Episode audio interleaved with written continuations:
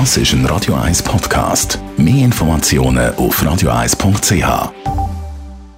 Der Wohntipp auf Radio 1 wird Ihnen präsentiert vom Hauseigentümerverband Schweiz. www.hev-schweiz.ch und mehr haben ein Elektro-Velo, ein E-Bike, das nicht mehr so wahnsinnig streng ist zum drauffahren.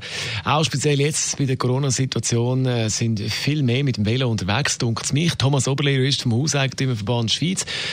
Ganz grundsätzlich, darf ich eigentlich mein E-Bike einfach im normalen Veloraum von der Mietwohnung abstellen? Ja, wenn es so einen Veloraum hat, kommt es grundsätzlich ja nicht darauf an, ob ich ein E-Bike habe oder ein normales Velo. Muss allerdings darauf hinweisen, dass es jetzt gerade im Zusammenhang mit der Corona-Krise äh, dazu führt, dass immer mehr Leute Velo kaufen und Velo fahren, die das vorher nicht gemacht haben.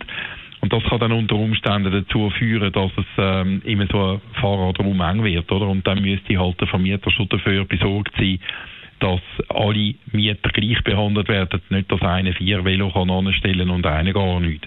Ein anderes Thema ist natürlich, die E-Bikes muss man ja aufladen. Darf ich da den Allgemeinstrom brauchen?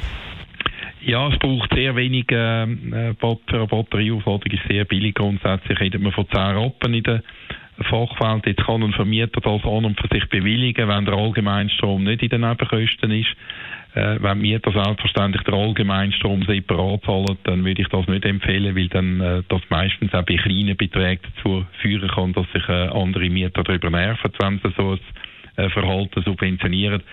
Der Vermieter muss noch etwas anderes überlegen. Wenn er es jetzt beim E-Bike gestattet, das können zu laden, dann kommen andere Mieter vielleicht mit anderen Wünschen, also die Tiefkühltruhe im Keller, ein Auto auf Kosten vom Allgemeinstrom zu laden und das ist dann auch nicht im Interesse vom äh, Vermieter.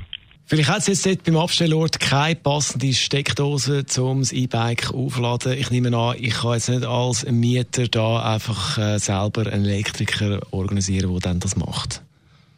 Ja, das wäre ja eine Veränderung an der Mietsache, sogar noch in einem allgemeinen Teil. So ein Fahrradraum hat er in dem Sinne nicht allein gemietet. Dort müsste er tatsächlich eine ausdrückliche Erlaubnis von der Vermieterseite, von der Verwaltung haben. Thomas Oberlest, Jurist vom Hauseigentümerverband Schweiz. Alle rechtlichen Fragen rund ums Thema Wohnen auch zum Nachlesen bei uns als Podcast. Wohntipp, radio1.ch. Das ist ein Radio 1 Podcast. Mehr Informationen auf radio1.ch.